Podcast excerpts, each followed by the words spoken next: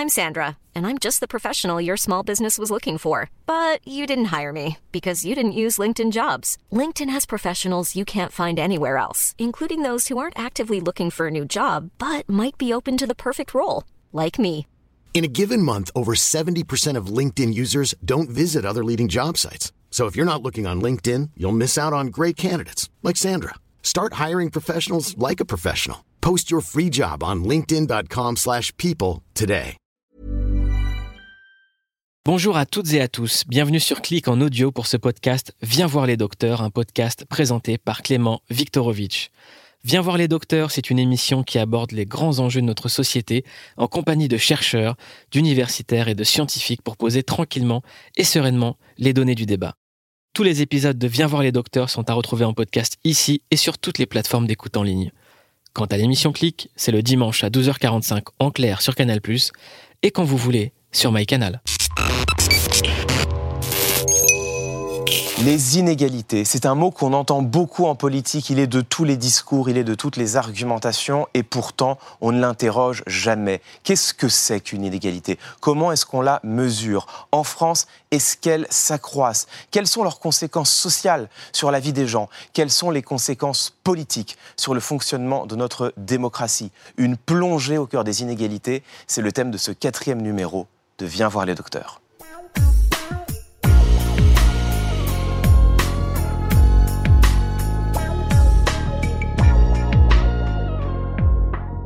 Première partie de ce Viens voir les docteurs consacré aux inégalités et on est très heureux d'avoir avec nous en plateau Anne Brunner. Anne Brunner, bonjour. Bonjour. Vous travaillez, vous êtes directrice d'études à l'Observatoire des inégalités et vous avez co-dirigé le troisième rapport sur les inégalités en France. Merci beaucoup d'être avec nous. Merci également à vous, Lucas Chancel. Bonjour, Lucas bonjour. Chancel, vous êtes économiste, co-directeur du laboratoire sur les inégalités mondiales à la Paris School of Economics et vous avez publié aux éditions Les Petits Matins Insoutenable inégalité. Alors, la première question que j'ai envie de vous poser à tous les deux, c'est qu'est-ce qui amène un chercheur, une directrice d'études, à travailler sur les inégalités? Pourquoi vous êtes consacré à ce sujet? Peut-être commencer par vous, Alors, ce que j'apprécie euh, particulièrement, ce qui m'intéresse dans ce sujet, euh, c'est euh, de pouvoir m'intéresser aux inégalités dans les différents domaines, hein, puisqu'on pense spontanément d'abord aux inégalités de revenus. Mais à l'Observatoire des inégalités, on, on essaye aussi de rendre compte des inégalités en termes d'éducation, de conditions de vie, de travail. Et puis, l'autre aspect que je trouve particulièrement intéressant aussi, c'est de pouvoir se demander qu'est-ce qu'on peut faire et de faire le lien avec les politiques publiques en particulier, de voir comment elles peuvent avoir une influence dans un sens ou dans l'autre euh, sur les inégalités. Lucas Chancel, qu'est-ce qui amène un économiste à travailler sur les inégalités? C'est l'une des questions centrales euh, de notre époque, c'est l'une des questions centrales dans les débats politiques, dans les débats sociaux. Et on voit qu'on est aussi dans une phase de remontée historique des inégalités. Donc c'est le moment que des chercheurs s'intéressent à cette question, après souvent s'en être désintéressés pendant plusieurs euh, décennies. Donc c'est pour ça que c'est un sujet qui m'intéresse et je pense qui intéresse de plus en plus cette discipline, euh, l'économie. Hmm. Alors, première question, elle est toute bête, mais elle se pose. C'est quoi une inégalité? Anne Brunner, vous commenciez à en parler. Qu'est-ce que c'est? Comment on la mesure? Quand on parle des inégalités, est-ce qu'on parle plutôt des inégalités de revenus ou de patrimoine? Bref, sur quoi vous travaillez? On se dit qu'on peut parler d'inégalité euh, à partir du moment euh, où euh, des personnes accèdent à des ressources, à des pratiques, à des biens ou des services de manière socialement hiérarchisée. Alors, vous voyez qu'on peut euh, donc euh, parler d'inégalité dans un grand nombre euh, de domaines, pas seulement les questions monétaires, et aussi qu'il faut pouvoir établir un classement. Hein, ce qui n'est pas toujours le cas. hein, quand, si je prends, je ne sais pas, pour prendre un exemple euh, euh, banal, euh, entre euh, avoir un chien ou un chat, euh, par exemple, bon, bah, là, on va plutôt parler de différence. Euh, c'est pas euh, euh, valorisé, euh, hiérarchisé euh, euh, socialement. Dès lors qu'on parle de revenus, de taille de logement, euh, euh, là, par contre, on peut établir un classement et euh, parler d'inégalité. Ok, donc de nombreux indicateurs. Euh, oui, alors, les, de nombreux domaines. hein, Ok. parce que, euh, Ouais, vous, Lucas Chancel, sur, sur quelles données vous avez travaillé? C'est quoi pour vous les inégalités? Alors, je pense que déjà, les inégalités, il faut les comprendre effectivement au sens large. J'ai regardé les inégalités de pouvoir-faire, hein, c'est ce que disait Amartya Sen. Il faut regarder les inégalités dans le sens qu'est-ce qui nous permet ou pas de réaliser nos objectifs dans la vie. Et donc, il y a plein de domaines, la santé, l'éducation, mais aussi le revenu. Et moi, au laboratoire sur les inégalités mondiales, on se focalise essentiellement sur les inégalités économiques, revenus et patrimoine. Donc ce que vous allez gagner chaque année, mais aussi ce que vous accumulez au cours du temps. Et on voit tout le temps que ces inégalités de patrimoine sont toujours beaucoup plus concentrées que les inégalités de revenus. Donc une inégalité, c'est quoi? Bah, C'est une concentration de ressources, donc de richesses, revenus ou patrimoine, ou euh, euh, ressources éducatives, ou en matière d'accès à la santé. C'est une concentration dans les mains d'une partie de la population. Et ce qu'on va mesurer, c'est quel est le degré de cette concentration, quel est le degré de cette inégale répartition. Alors, ce qui est intéressant, c'est que dès qu'on pose la question des inégalités, on voit qu'on peut en avoir une définition assez large, assez extensive. On voit que ça, touche tout de suite à tous les domaines de la vie. Alors moi, j'ai envie de vous poser une première question naïve, mais il faut la poser. Est-ce que les inégalités, si elles sont aussi larges et aussi vastes et aussi générales, est-ce qu'elles ne sont pas aussi le reflet d'inégalités de mérite, d'inégalités de talent? Est-ce que poser la question des inégalités, c'est pas poser finalement la malédiction ou la bénédiction, je ne sais pas, de l'espèce humaine? Est-ce qu'au fond, on n'est pas par nature tous inégaux? Ben, si vous voulez, cette question derrière de, l'inégalité euh, des chances face à euh, l'inégalité des résultats, hein, c'est quelque chose qui revient souvent dans le débat public et certains diraient non mais en fait il faut uniquement s'intéresser à l'égalité des chances. Chacun doit avoir des chances euh, égales et ensuite on voit ce qui va se passer il peut y avoir des niveaux d'inégalité de résultats différents. Alors c'est une manière de voir les choses, mais une autre manière de voir les choses c'est que finalement ces deux conceptions de l'inégalité en fait sont liées. C'est-à-dire que si vos parents ont des revenus qui sont faibles, ben, on voit que dans la plupart des pays, vous, allez avoir beaucoup moins de chances de réussir que ceux qui sont nés dans des familles euh, aisées. Et pour répondre à votre question très précisément, c'est est-ce que finalement on n'est pas condamné à l'inégalité?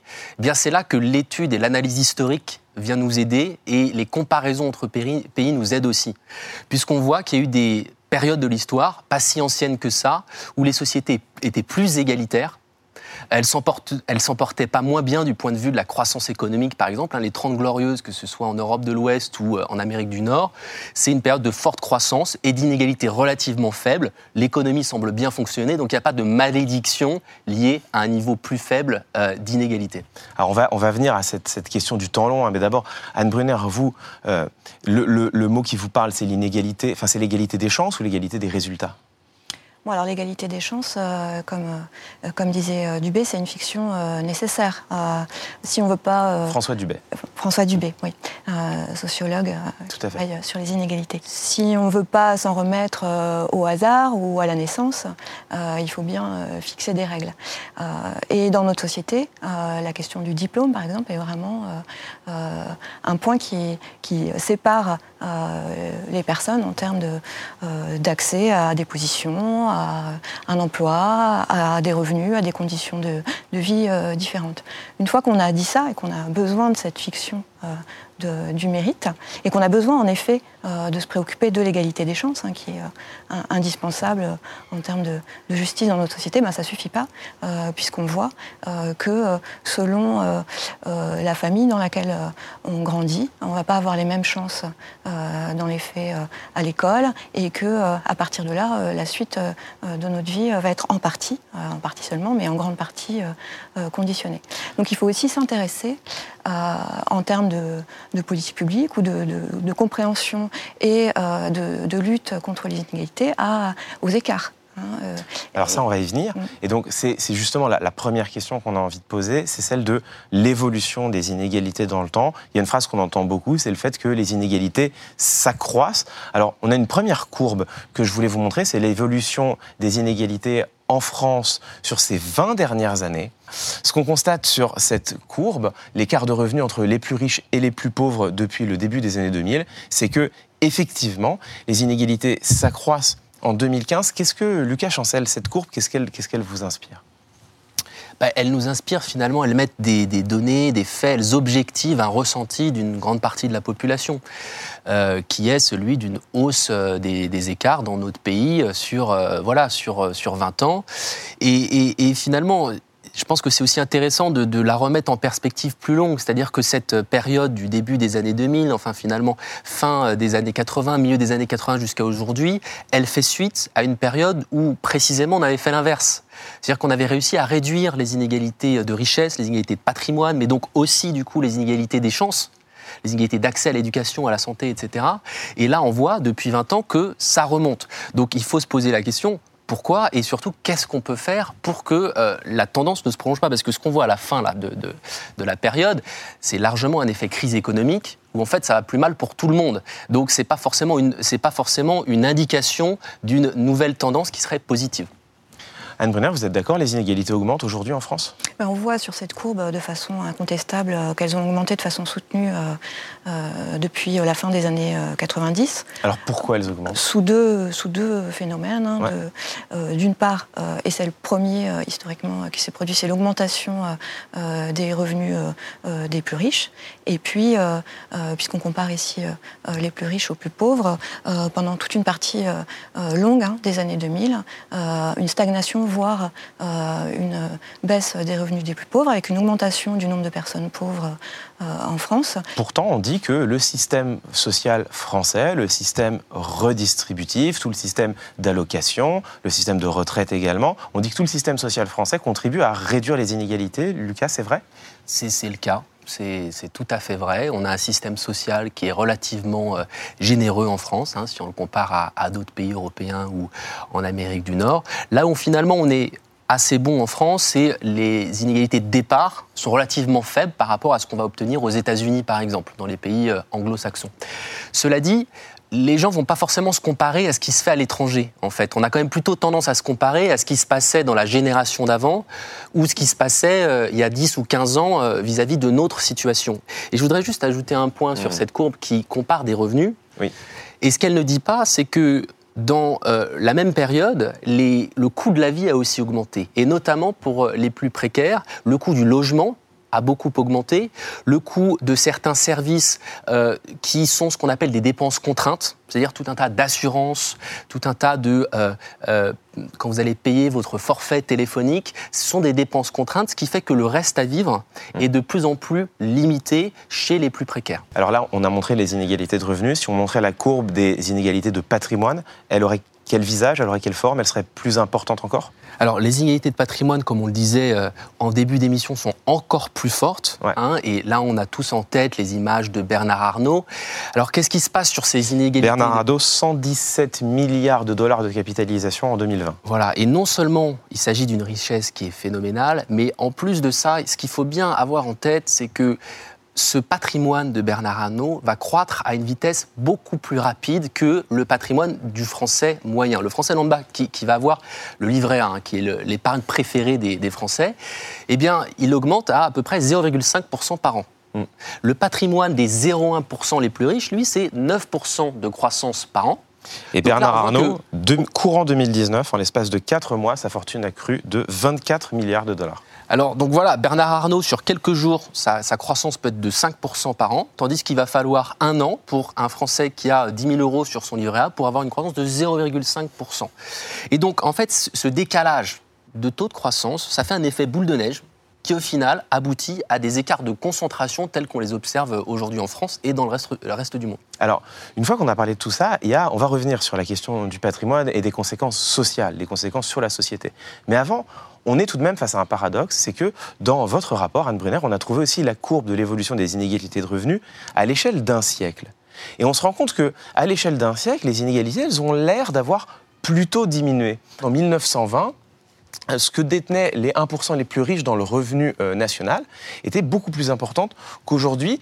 Donc, est-ce que, et c'est ce que disent une partie des économistes libéraux, est-ce qu'on n'a pas un effet de trompe-l'œil où on a l'impression aujourd'hui que tout va mal parce que ça remonte un petit peu, alors que si on regarde dans le temps long, finalement, on vivrait une époque beaucoup plus formidable qu'il y a un siècle. Anne Brunner, qu'est-ce que vous en pensez? On peut voir la bouteille à moitié pleine ou à moitié vide. C'est important de prendre ce recul-là. À mon sens, il contribue à expliquer euh, ce, que la population euh, ressent.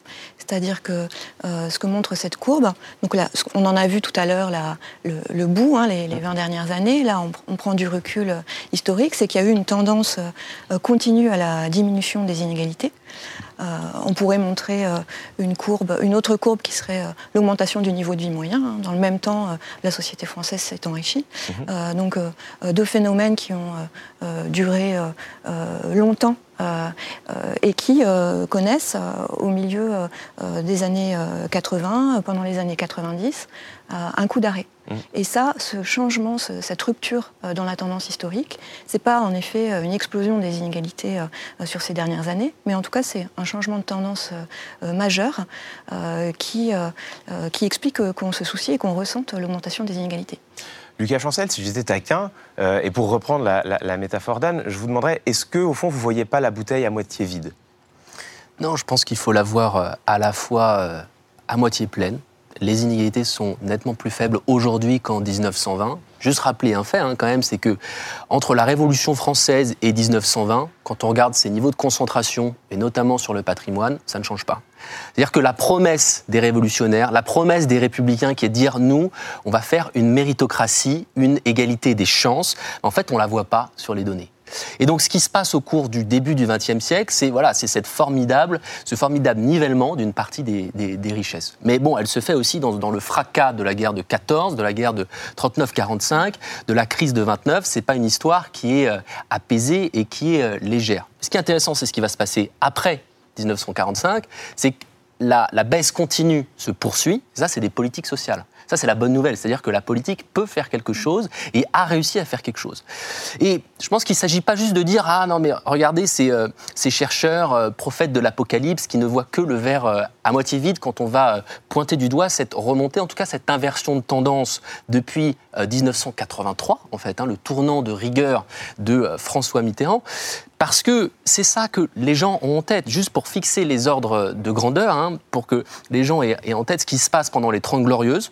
C'est la plupart de la population qui a un taux de croissance du PIB. Hein, le, ça, c'est un, un, concept qu'on a bien en tête. On l'entend tous les années euh, à la radio, à la télé. C'est 2,5% par an pour les 90% du bas, pour les 90% les plus pauvres. Pour les 1% du haut, c'est 1% de croissance par an. Et depuis le début des années 80, ça s'est inversé. C'est-à-dire que les 1% du haut, ils vont croître à 3% par an.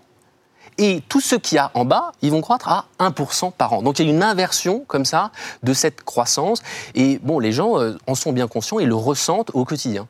Alors, Justement, le quotidien, c'est ça qui va nous intéresser maintenant. C'est-à-dire que là, depuis tout à l'heure, on a des données, on a des chiffres, donc grosso modo, les inégalités s'accroissent.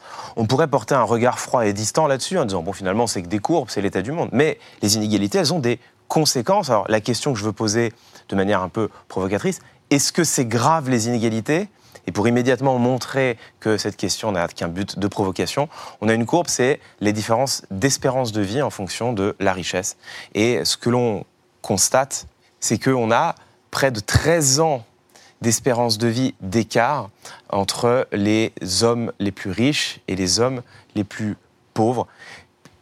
Qu'est-ce que ça vous inspire, Anne Brunner, peut-être ce, Il est assez frappant, hein, parce qu'il permet de, euh, de mesurer l'effet euh, de, des inégalités de revenus euh, sur les, conditions de vie, y compris en termes de, de, santé. On considère souvent que l'espérance de vie, c'est une sorte d'indicateur ultime mmh. des inégalités.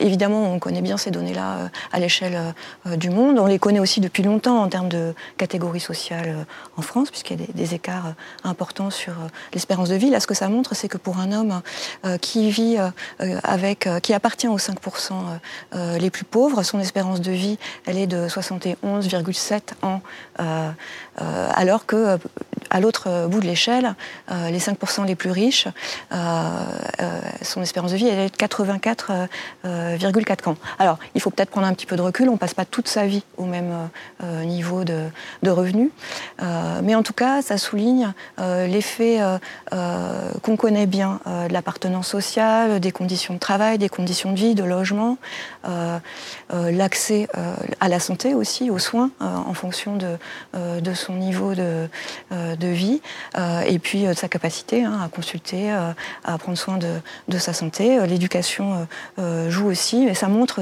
spécifiquement, au-delà de ces questions de niveau de diplôme et de conditions de, de, niveau de diplôme en particulier, ça montre l'effet spécifique du revenu sur, sur ces données-là. Alors, Lucas, euh, vous en parliez à l'instant, les inégalités augmentent ces 20 dernières années. Quelles conséquences ça a sur la vie des Français? Eh bien, Bon, cette hausse des inégalités en France, c'est aussi lié hein, très clairement à euh, la hausse du chômage. Hein. On passe de 5% dans les années 80, euh, une dizaine de pourcents aujourd'hui. Donc un sentiment de limitation dans ce que j'appelais au début de l'émission les pouvoirs-faire euh, ce fameux cadre hein, de réflexion sur les inégalités développé par Amartya Sen, prix Nobel euh, d'économie aussi euh, philosophe. Donc limitation dans la capacité de réaliser ces projets. Et c'est ça finalement les inégalités, c'est que vous avez des projets, vous voulez monter je ne sais quelle association, je ne sais quelle entreprise, vous ne pouvez pas parce que vous n'êtes pas né sous la bonne étoile, pour reprendre le titre de, de IAM dans les années 90. Donc voilà, c'est ça les inégalités et leurs conséquences. Une autre conséquence, euh, qui est mise en avant par euh, des chercheurs euh, en, épidémiologie notamment, c'est que finalement, les, les sociétés inégalitaires sont des sociétés dysfonctionnelles, et sont des sociétés qui vont être aussi davantage malades, qui vont être malades de leurs inégalités. Et donc il y a toute une littérature qui va développer ces recherches-là pour montrer que les inégalités vont aussi créer du stress, du stress social, que ce stress social peut aussi se transformer en maladie, en diabète, en maladie cardiovasculaire, en forme de cancer, et que donc si vous comparez les sociétés plus inégalitaires aux sociétés moins inégalitaires, vous allez avoir plus de problèmes de santé dans ces sociétés plus inégalitaires. Quand vous dites les sociétés vont être plus malades, est-ce que c'est simplement les individus les plus pauvres ou est-ce que en fait euh, ça se retrouve à, toutes les, à toutes les échelles de revenus? Alors ça, c'est la grande thèse de ces deux chercheurs anglais, qui a aussi été remise en question, critiquée, comme c'est toujours le cas euh, dans le, dans, dans le monde de la, de la recherche, et c'est très bien. En tout cas, leur thèse qui date de la fin des années 2000, c'est de dire en fait, dans les sociétés inégalitaires, tout le monde est concerné. Pourquoi? Parce que les plus riches aussi, un, bon, bah, ils sont davantage confrontés à des épidémies qui peuvent venir du bas de la distribution euh, des revenus, mais deux, ils sont aussi plus stressés puisqu'il y a cette espèce de course vers le haut et chacun veut garder sa place, chacun veut monter d'un cran et ne veut pas descendre en bas de l'échelle sociale. Et ça, ça va créer des désordres aussi euh, psychiques ainsi que physiologiques. En fait, c'est intéressant. On retombe sur une observation qui a été faite en son temps par Victor Hugo, qui disait Les heureux, les hommes heureux, les heureux doivent avoir pour malheur les malheureux. C'est tout à fait. Euh, Victor Hugo, euh, très euh, fort contemplateur, observateur de la société, qui fait aussi de la sociologie, qui fait aussi de l'économie.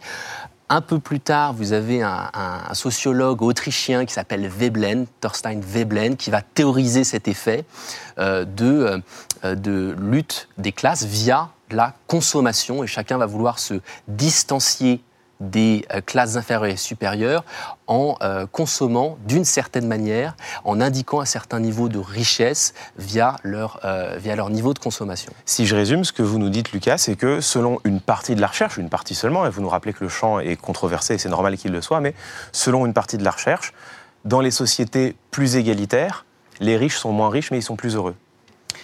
Dans les sociétés plus inégalitaires, effectivement, les écarts sont plus euh, rétrécis, mais l'ensemble de la société euh, euh, fonctionne mieux et effectivement c'est aussi dans l'intérêt des, euh, des, plus aisés.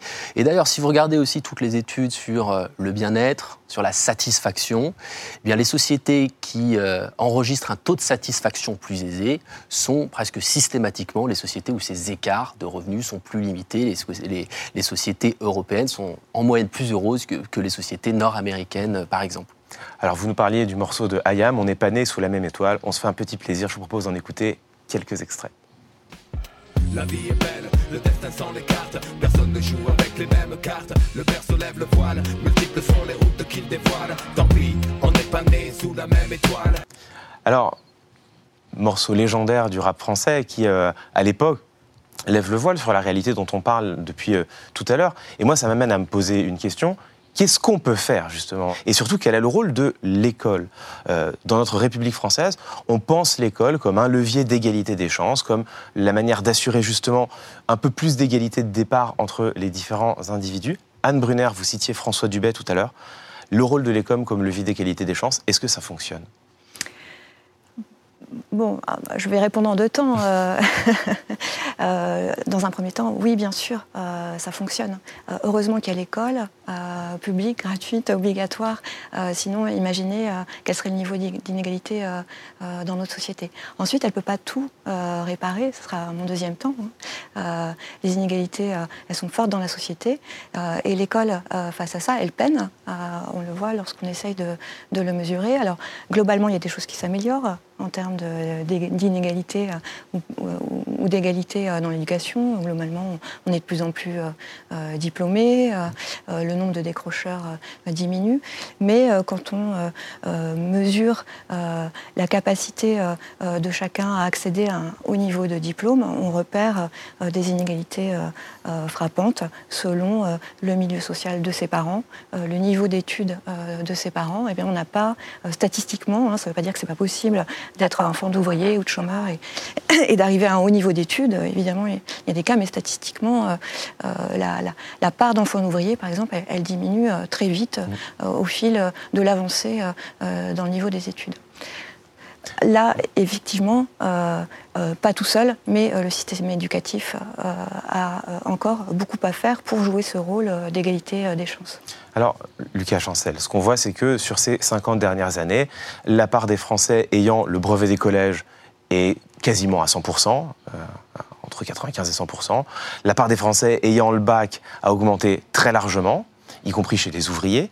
En revanche, quand on regarde la part des enfants d'ouvriers dans l'enseignement supérieur, elle s'effondre. Et quand on regarde la part des enfants d'ouvriers dans les grandes écoles, elle devient quasiment marginale. Est-ce que ça veut dire que l'école échoue à réduire les inégalités? Oui, en partie. En partie, euh, la France est presque systématiquement, hein, euh, selon l'OCDE, hein, qui compare les pays entre eux, quand on regarde euh, la capacité d'un système éducatif à réduire les inégalités en entrant dans le système éducatif, on compare ça à la sortie du système éducatif, la France est presque systématiquement dans les lanternes rouges des pays européens, dans cette capacité à utiliser le système éducatif pour les réduire, ces inégalités. Donc oui, il y a un vrai enjeu sur, sur l'école. On, a encore hein, des services publics qui, euh, qui, réussissent à, tenir euh, la route, enfin bon an, mal an, on le voit aussi avec l'hôpital, on le voit avec euh, des, demandes de, profs, à la fois au niveau primaire, au niveau collège, au niveau de l'enseignement supérieur, qui n'a pas assez de moyens. Et il y a vraiment une question de moyens et de répartition de ces moyens. donc la logique républicaine, c'est que tout le monde a les mêmes moyens, les moyens de la République. Sauf qu'en réalité, si vous regardez les zones d'enseignement prioritaire, en fait, les moyens qui leur sont alloués sont systématiquement plus faibles que dans les centres-villes. Pourquoi? Parce que c'est les profs les plus jeunes, les profs les moins bien payés, parce que les moyens techniques, les moyens logistiques, si vous allez euh, à la fac de Saint-Denis, là je passe à l'enseignement supérieur, que vous comparez ça au niveau des facs intramuros à Paris, c'est pas du tout les mêmes niveaux euh, de matériel. Euh, vous n'avez pas accès au Wi-Fi correctement, des choses de base qui ne sont pas là dans les zones qui devraient bénéficier davantage des moyens de la République pour justement niveler ces écarts territoriaux et ces écarts de revenus. Malheureusement, c'est quelque chose euh, sur lequel on a encore énormément de progrès à faire en France. Alors ça, ça c'est terrible parce que c'est euh, les études de, Bourdieu, de la sociologie critique, et puis euh, les études qui suivent derrière, qui montrent que quand on est enfant d'avocats, de médecins, de chercheurs, qu'on est né à Paris. On a bénéficié de milliers et de milliers et de milliers d'heures de cours particuliers gratuites depuis notre enfance, ce qui est beaucoup moins le cas quand on est enfant d'ouvrier né dans une banlieue, par exemple, alors même que, et c'est un rapport parlementaire de 2017, Lucas Chancel, comme vous le soulignez, qui le montre, alors même que dans les banlieues et en Seine-Saint-Denis en particulier, puisque c'est euh, le territoire qui a été étudié, effectivement, les services publics ont moins de moyens, l'école a moins de moyens. Et pourtant, même avec cela, on a des discours politiques qui disent l'inverse, qui prétendent vouloir réduire les inégalités. Je vous propose d'écouter trois orateurs de talent, Emmanuel Macron, Barack Obama et le pape. This increasing inequality is most pronounced in our country. And it challenges the very essence of who we are as a people. I believe this is the defining challenge of our time. The fight against poverty and hunger must be fought constantly and on many fronts, especially in its causes. La lutte contre les inégalités sera la priorité de la présidence française du sommet du G7 en 2019. Bon alors, tout le monde est d'accord. On a des discours politiques constants qui nous disent qu'il faut réduire les inégalités. Et pourtant, si on reste le regard centré sur la France, on n'y arrive pas. De fait, vous montrez tous les deux qu'elle remonte depuis une vingtaine d'années. Pourtant, on a encore les territoires où il y a déjà le plus d'inégalités de départ avec des services publics qui sont de moins bonne qualité qu'ailleurs. Qu'est-ce qui se passe? Est-ce que c'est un défaut de volonté politique? Est-ce qu'on ne peut pas les réduire? Comment on explique un tel hiatus entre les discours et les actes? Il y a assez peu euh, de responsables politiques ou religieux qui vont euh, venir sur le débat public et dire euh, faisons exploser les inégalités, c'est génial, tout le monde va me suivre. En fait, c'est quelque chose qu'on observe très très rarement. Même Donald Trump dit qu'il va créer de l'emploi pour ceux qui n'en ont pas. C'est une forme de discours social, si vous voulez. Et il va réussir à parler à une partie de l'électorat américain qui finalement n'a pas bénéficié de la croissance américaine depuis 30 ans avec un tel discours. Et pourtant, il va faire l'inverse. Pourtant, il va détruire le système fiscal américain qui était relativement euh, progressif jusque-là, c'est-à-dire qui taxait relativement bien bah bon, par rapport à il y a 40 ans, beaucoup moins aujourd'hui qu'il y a 40 ans, mais quand même, Donald Trump va casser ce qui reste du système fiscal américain. Alors, pourquoi est-ce qu'il fait ça? Je pense que c'est aussi des cycles idéologiques, des cycles longs. Euh, où on a, à partir du début des années 80, un nouveau cycle idéologique qui se met en place avec Reagan, Thatcher, tournant de rigueur en 83 euh, en France, où finalement la logique va être, on n'arrive plus trop à créer de croissance dans ces pays riches après le choc pétrolier, et la manière de recréer de l'emploi et de recréer de la croissance, donc de réduire les inégalités, ça va être en réduisant les impôts sur les plus riches. Et c'est notamment ce que nous a proposé euh, le gouvernement actuel en 2017 en disant l'impôt sur la fortune, c'est pas bien, ça empêche de créer de l'emploi, ça empêche de faire de la croissance. Si on va retirer cet impôt sur la fortune, eh bien, tout le monde va en profiter. Est-ce qu'on voit les résultats euh, de ceci aujourd'hui, factuellement? C'est extrêmement compliqué de voir des effets positifs liés à ça. Aux États-Unis, c'est pareil. Donald Trump a réduit l'impôt sur les plus riches. Il n'y a pas eu de hausse de l'investissement dans les entreprises comme il, disait que euh, cela allait arriver. Et le problème, si vous voulez, quand vous réduisez ces impôts sur les plus riches, c'est qu'ensuite vous allez avoir moins de ressources pour financer l'éducation, pour financer la santé, pour financer les services publics, qui explique quand même, pour faire simple, le fait que jusqu'ici, la France a résisté grosso modo, à cette remontée des inégalités, en tout cas euh, en comparaison avec ce qui s'est passé aux États-Unis. Alors, Anne Brunner, euh, vous travaillez à l'Observatoire des inégalités, vous n'avez absolument pas un rôle politique. Est-ce que vous pouvez malgré tout porter un regard et nous dire si la politique qui est menée par le gouvernement d'Emmanuel Macron, qui nous dit que son objectif c'est de réduire les inégalités, est-ce qu'elle y parvient? Est-ce que c'est -ce c'est ça sa conséquence? Bon, On ne s'interdit pas à et on, le précise hein, quand on mhm. fait à, faire des propositions ou, à apporter un commentaire hein, sur les politiques euh, publiques euh, qui sont menées, même si notre rôle c'est pas de les commenter au jour le jour euh, ni l'actualité à chaud, mais d'essayer plutôt de prendre un petit peu de, recul. de, recul.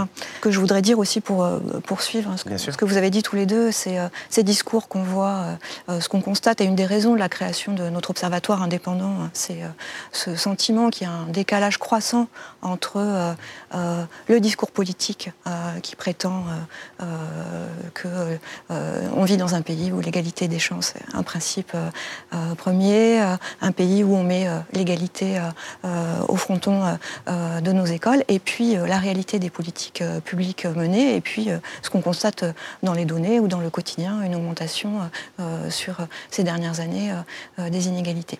Et en effet, les politiques menées ces dernières années, alors il faut il y a, des, dans les dernières mesures gouvernementales, il y en a quelques-unes qui probablement vont avoir un effet euh, positif euh, sur, euh, de réduction des inégalités. Je pense par exemple à la hausse de certains minima sociaux. Alors pas tous, hein, le RSA pour l'instant ne bouge pas et, ça ne va pas aider à, diminuer la pauvreté, mais pour dire ce qui va bien, la hausse par exemple du minimum vieillesse, la hausse de l'allocation adulte handicapé sont des, éléments, la, prime d'activité aussi pour les, faibles salaires sont des éléments qui vont améliorer le niveau de vie d'une partie des, des plus pauvres dans notre société.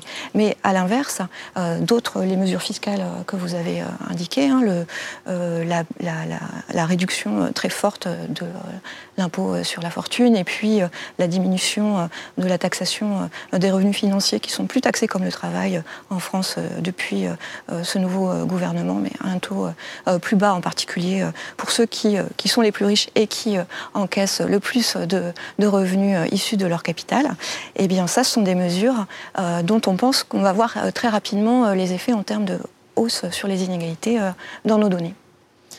Merci beaucoup, ce sera le mot de la fin. Merci pour ce grand tour d'horizon de l'évolution des inégalités en France. On poursuit tout de suite avec la deuxième partie de Viens voir les docteurs. Merci beaucoup Anne Brunner, merci Lucas Chancel. Merci Clément.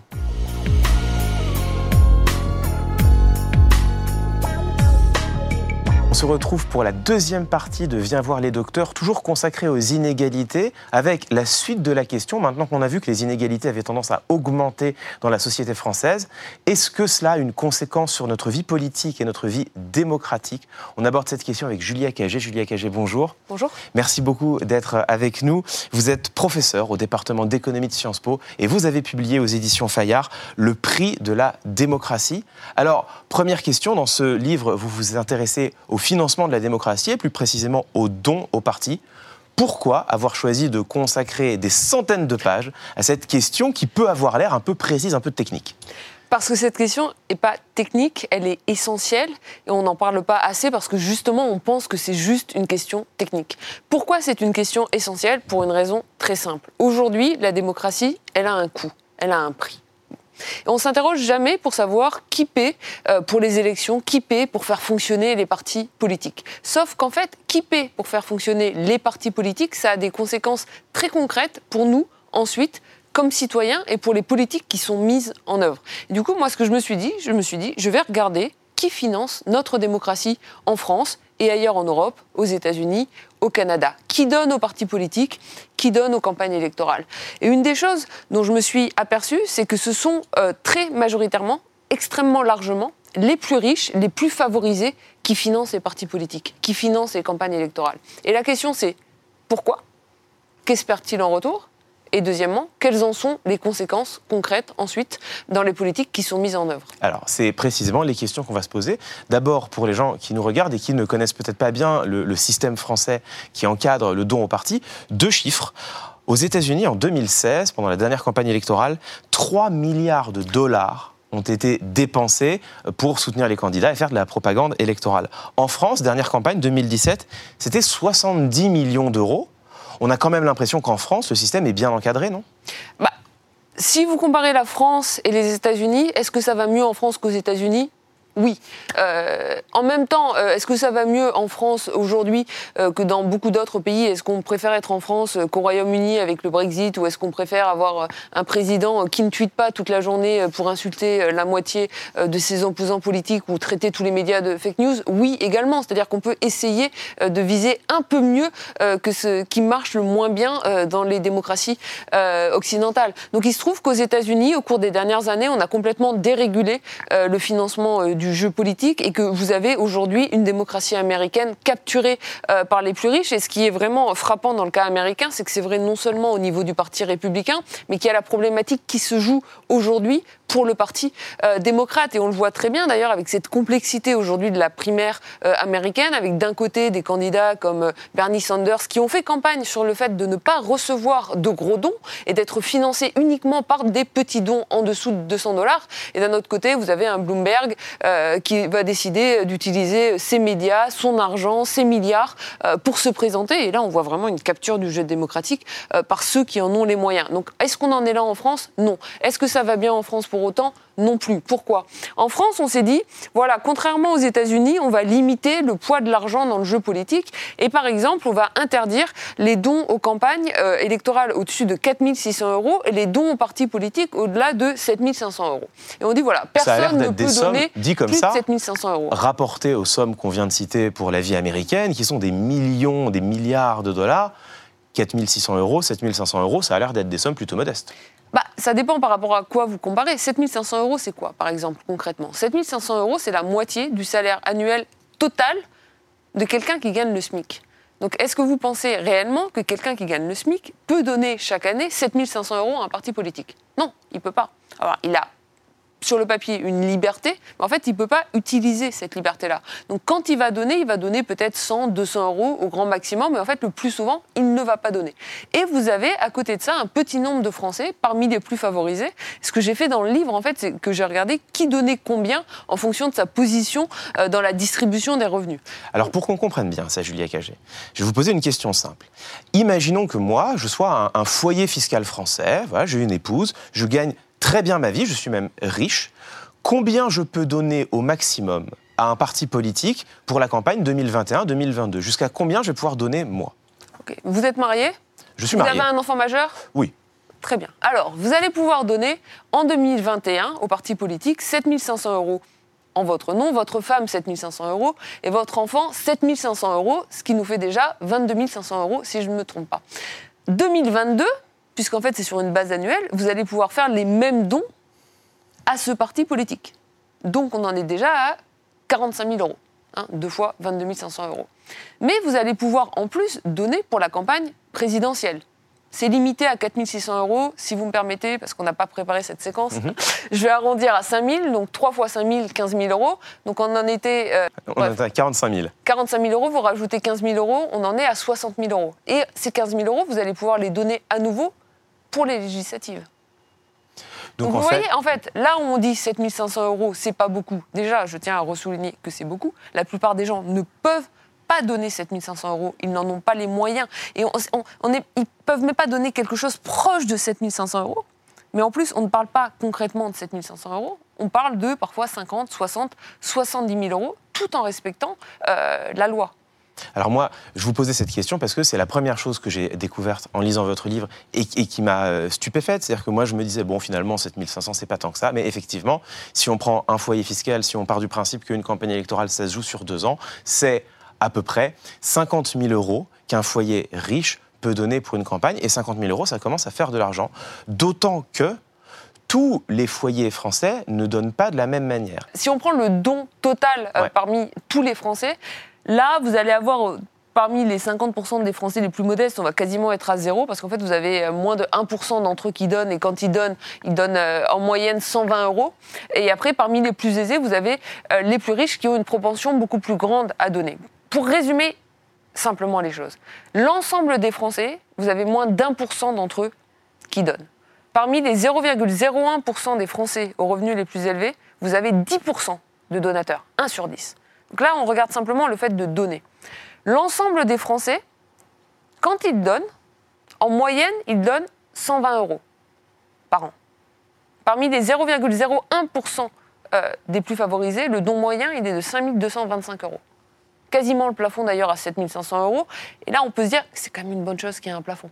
Parce qu'en fait, sinon, ils donneraient beaucoup plus. Donc on voit cette énorme inégalité en termes de qui contribue au financement de la vie euh, politique. Et si on veut remettre ça, j'ai commencé ce livre bien avant, j'ai commencé à l'écrire en 2014-2015, donc c'était même avant que, que Macron soit né comme euh, animal politique. Euh, et j'avais commencé la réflexion bien avant ça. Mais d'une certaine manière, Macron s'est venu éclairer ce qui est en train de se jouer aujourd'hui avec le fonctionnement de la démocratie euh, française. Emmanuel Macron, il a financé la République en marche avec des dons, et principalement des gros dons, et vous avez simplement quelques centaines de donateurs qui ont financé la plus grande partie de sa campagne avec des dons à 7500 euros au parti et à 4600 euros pour la campagne. Et ensuite, il mène une politique qui est une politique qui bénéficie, dans les faits, à donateurs, avec la suppression de l'impôt sur la fortune, avec la suppression de l'exit tax, avec la suppression de la progressivité de la taxation du capital euh, et avec la flat tax sur le capital à 30%. Et il mène la politique de ses donateurs. Et ce qui est intéressant, c'est d'essayer de comprendre pourquoi, comment ça se joue. C'est pas un accord de, bons procédés, c'est-à-dire que je vais pas venir aujourd'hui sur votre plateau et vous dire ah bah Clément, moi j'aimerais bien faire une campagne, fais-moi un chèque et en échange euh, je vais vous donner euh, quelque chose. Ça se fait euh, de, de manière beaucoup plus discrète d'une certaine manière et c'est pour ça que je voulais le mettre sur le devant de la table. Ça se fait parce que vous avez des hommes politiques et bon aussi des femmes politiques, mais malheureusement on a un paysage politique dominé par les hommes. Vous avez des personnalités politiques qui vont passer plus de temps avec ceux qui les financent qu'avec les électeurs. Et de facto, si on reprend le graphique de tout à l'heure, la sociologie de ceux qui les financent, ce sont les plus favorisés. Et si vous passez du temps avec ces gens-là, ils vont vous dire quoi?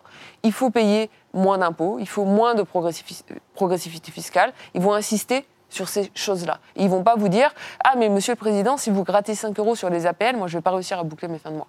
Alors, Julia Cagé, ce que vous venez de montrer, est-ce qu'on peut le prouver? C'est-à-dire que vous montrez une corrélation entre, d'une part, le fait que la campagne d'Emmanuel Macron ait été financée par quelques centaines, et j'insiste sur ce chiffre parce que quand on y pense, il est stupéfiant, quelques centaines d'individus de foyers qui financent l'intégralité ou presque, en tout cas une grande partie, de la campagne d'Emmanuel Macron.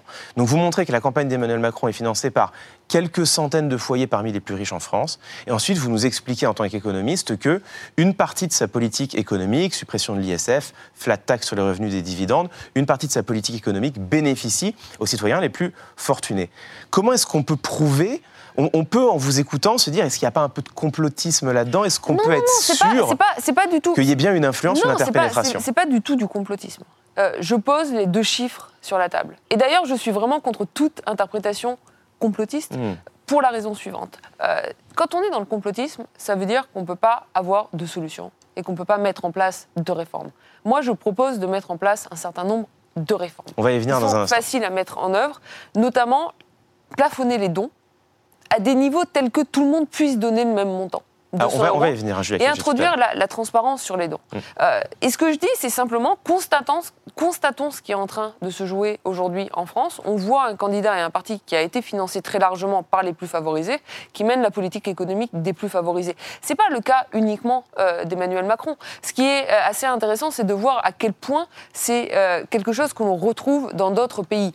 Ce qu'on voit au Royaume-Uni, par exemple, avec ce qu'on a appelé le New Labour de Tony Blair, à la fin des années 90, au début des années 2000. On a un virage à droite, on a un virage libéral sur les questions économiques du New Labour. Si vous regardez exactement au même moment l'évolution du financement euh, du Parti travailliste au Royaume-Uni, qu'est-ce qu'on constate? Beaucoup moins de financement en provenance des syndicats, beaucoup plus de gros dons d'individus aisés et d'entreprises. Ça se constate. Et en fait, on a un virage économique qui est un virage en direction des politiques souhaitées par les donateurs. Si vous regardez maintenant le cas de l'Allemagne, le cas de l'Allemagne, c'est un cas extrêmement intéressant puisque vous avez absolument en Allemagne aucune limite au montant des dons et à qui peut donner. Donc tout le monde peut donner sans limite et les entreprises peuvent donner. Si vous regardez en Allemagne aujourd'hui les entreprises qui financent très largement la vie politique, vous avez quoi? L'industrie chimique, l'industrie automobile, Volkswagen, BMW. C'est pas du complotisme. Hein. Euh, je veux dire, il y a de la transparence sur les dons, donc c'est des chiffres que l'on connaît. Et ces entreprises-là, elles donnent à qui? Elles donnent à la CDU et elles donnent aussi au SPD. Et ce qui est intéressant, c'est de voir ensuite la politique mise en œuvre par les gouvernements CDU et les gouvernements SPD en Allemagne, qui ont été des politiques extrêmement tournées vers la voiture. Il n'y a pas de lien de cause à effet, mais c'est intéressant de voir, par exemple, qu'en Allemagne, une entreprise qui finance beaucoup la vie politique, et encore une fois, à droite comme à gauche, c'est Philippe Maurice. Philippe Maurice, cigarette. Quel est le seul pays dans toute l'Europe, avec la Bulgarie, qui n'a pas interdit les publicités pour la cigarette? C'est l'Allemagne.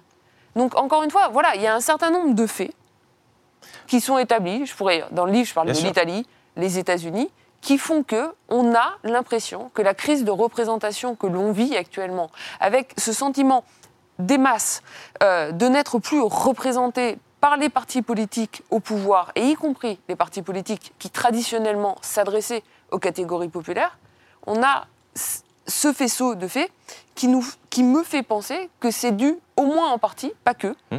mais au moins en partie, aux modalités actuelles de financement de la vie politique. C'est pour ça que je vous posais la question, parce que ça montre que la question du financement des partis politiques et de la vie politique, contrairement à la question un peu provocatrice que je posais en introduction, elle est absolument pas secondaire, elle est au contraire centrale dans le jeu politique. Avant d'en venir aux propositions que vous avez commencé à ébaucher qui sont importantes, il y a un dernier, euh, un dernier maillon dans votre raisonnement qu'on n'a pas encore abordé et qui, moi, me semble crucial.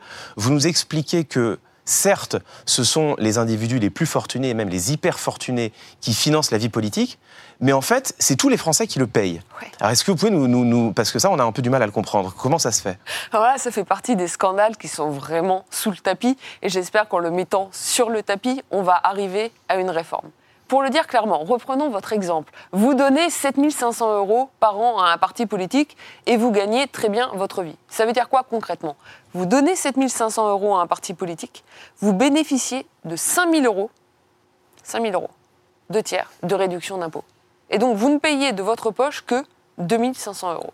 Donc quand vous exprimez, vous exprimez financièrement vos préférences politiques, l'ensemble des Français paie 5000 euros pour vous. Ça, c'est la première moitié du scandale, parce qu'il faut quand même me justifier pourquoi on devrait dépenser de l'argent public pour satisfaire les préférences politiques des plus favorisés. Ça veut dire que si moi je donne, comme on en a parlé tout à l'heure avec mon foyer, 50 000 euros à la louche pour financer la campagne d'Emmanuel Macron, sur ces 50 000 euros, en fait, les deux tiers sont financés par la collectivité, par tous les Français. Si vous gagnez suffisamment d'argent, oui.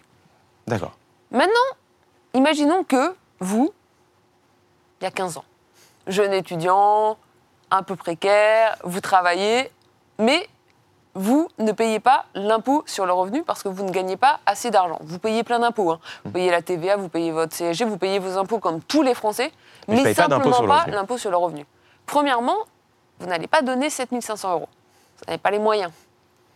Imaginons quand même que vous souhaitiez vous engager politiquement, vous donnez 300 euros à un parti politique. Combien l'État vous donne en échange? Zéro. Zéro. Parce que comme vous n'êtes pas imposable au titre de l'impôt sur le revenu, vous ne bénéficiez pas de la réduction d'impôt. C'est-à-dire que non seulement on finance les préférences politiques des plus riches, mais pour les plus modestes, ceux qui ont le moins d'argent, quand eux donnent à un parti politique, ils n'ont droit à rien. Et donc on a vraiment mis en place un système, on a institutionnalisé un système où ce sont l'ensemble des Français, y compris les plus pauvres, qui paient pour satisfaire les préférences politiques des plus riches.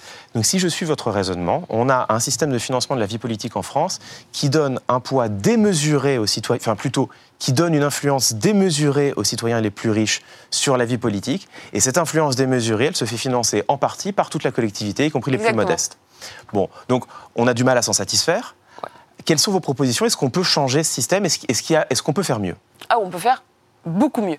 Plusieurs propositions. Un, on limite les dons et on limite les dons à 200 euros par an euh, et par individu. Ça pourrait être 150 euros, ça peut être 250 euros. Hein. Je ne m'accroche pas à 200 euros. Simplement un montant tel que euh, tout le monde, même les plus modestes, puissent pouvoir, s'ils le souhaitent, faire cet effort et contribuer, adhérer à un parti et donner 150 ou 200 euros par an. Pas 7500, 200. Première chose.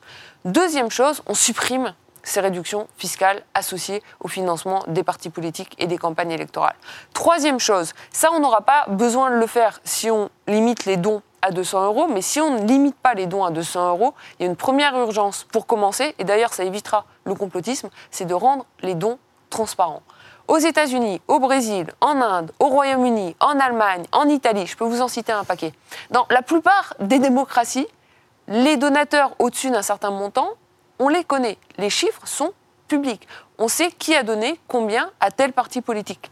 Pas en France. C'est quand même bizarre que la France soit en retard de ce point de vue-là. Bon, on fait aussi la transparence. Ça, c'est la première chose. Donc, on régule le financement privé et de ce point de vue-là, on régule finalement le poids des plus aisés dans le financement de la démocratie. Deuxième chose, la démocratie, elle a un coût. Et je pense qu'il faut assumer de le dire. Il faut se saisir de cette question. Il faut financer des mouvements politiques, ça a un coût. Quand ça fonctionne, un parti politique, ça coûte de l'argent, simplement même pour louer des locaux, pour payer des permanents, etc. Et faire une campagne électorale, ça a un coût. On n'est pas obligé d'avoir un coût illimité comme aux États-Unis. Il faut limiter ce coût, mais il faut payer pour le financement de la démocratie. Si on ne veut pas que la démocratie soit capturée par des donateurs privés, dans ce cas-là, il faut un financement public du jeu démocratique. Ça, il faut le dire. Et je propose d'utiliser les sommes actuelles, notamment euh, qui aujourd'hui servent aux réductions d'impôts, pour mettre en place un nouveau système de financement public de la démocratie que j'ai appelé les bons pour l'égalité démocratique. Les bons pour l'égalité démocratique, c'est quoi?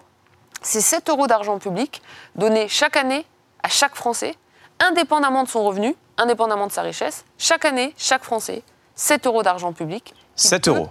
Attribués au parti ou au mouvement politique de son choix. Encore une fois, 7 euros, ça pourrait être 6 euros, ça pourrait être 8 euros. Moi, 7 euros, je ne suis pas euh, une adepte de, ce chiffre en particulier. Il y a deux choses qui sont importantes ici. Un, il faut dépenser suffisamment d'argent public. pour éviter le recours à la corruption ou au financement privé. Deuxièmement, il faut que ce soit le même montant pour l'ensemble des Français.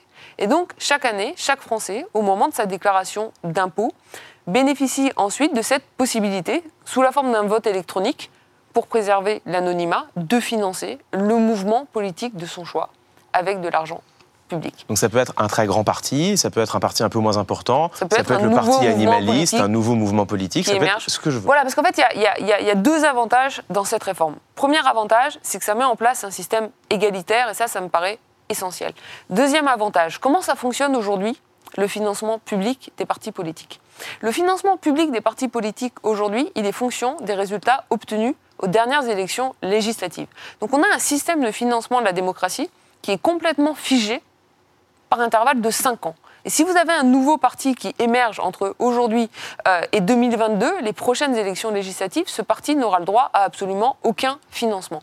Je ne sais pas si ça marchait au XXe siècle. Ce qui est sûr, c'est qu'au XXIe siècle, la vie politique n'est pas figée par intervalle de 5 ans et vous avez des nouvelles forces politiques, des nouveaux mouvements politiques qui émergent régulièrement. Avec le système des bons pour l'égalité démocratique, on pourra financer ces mouvements avec de l'argent public s'ils arrivent à convaincre suffisamment de citoyens de leur donner euh, leur bon pour l'égalité démocratique. Merci beaucoup Julia Cagé. Vous nous montrez à quel point les inégalités ont aussi un poids démocratique. Et cette question, ce n'est pas seulement une question sociale, c'est aussi une question au cœur de notre politique. Merci d'être venu présenter tout ce raisonnement que vous développez dans votre livre, Le prix de la démocratie. Merci. Merci. Merci d'avoir écouté ce podcast, ça fera plaisir à Clément Viktorovitch. N'hésitez pas à vous abonner pour ne rater aucun épisode, ça me fera plaisir. Vous pouvez retrouver tous les épisodes de Viens voir les docteurs en podcast ici et sur toutes les plateformes d'écoute en ligne ou à la télévision sur la chaîne Click TV. Quant à l'émission Click, c'est le dimanche à 12h45 en clair sur Canal+, et quand vous voulez sur MyCanal. À très bientôt. Gros bisous. When you make decisions for your company, you look for the no-brainers. And if you have a lot of mailing to do, stamps.com is the ultimate no-brainer. It streamlines your processes to make your business more efficient, which makes you less busy. Mail checks, invoices, legal documents, and everything you need to keep your business running with stamps.com. Seamlessly connect with every major marketplace and shopping cart. Schedule package pickups and see your cheapest and fastest shipping options from different carriers with rates up to 89% off USPS and UPS rates. And with the stamps.com mobile app, you can take care of mailing and shipping wherever you are. Make the same no-brainer decision as over 1 million other businesses with stamps.com. Sign up with code program for a 4-week trial plus free postage and a free digital scale. No long-term commitments or contracts. That's stamps.com. Code program.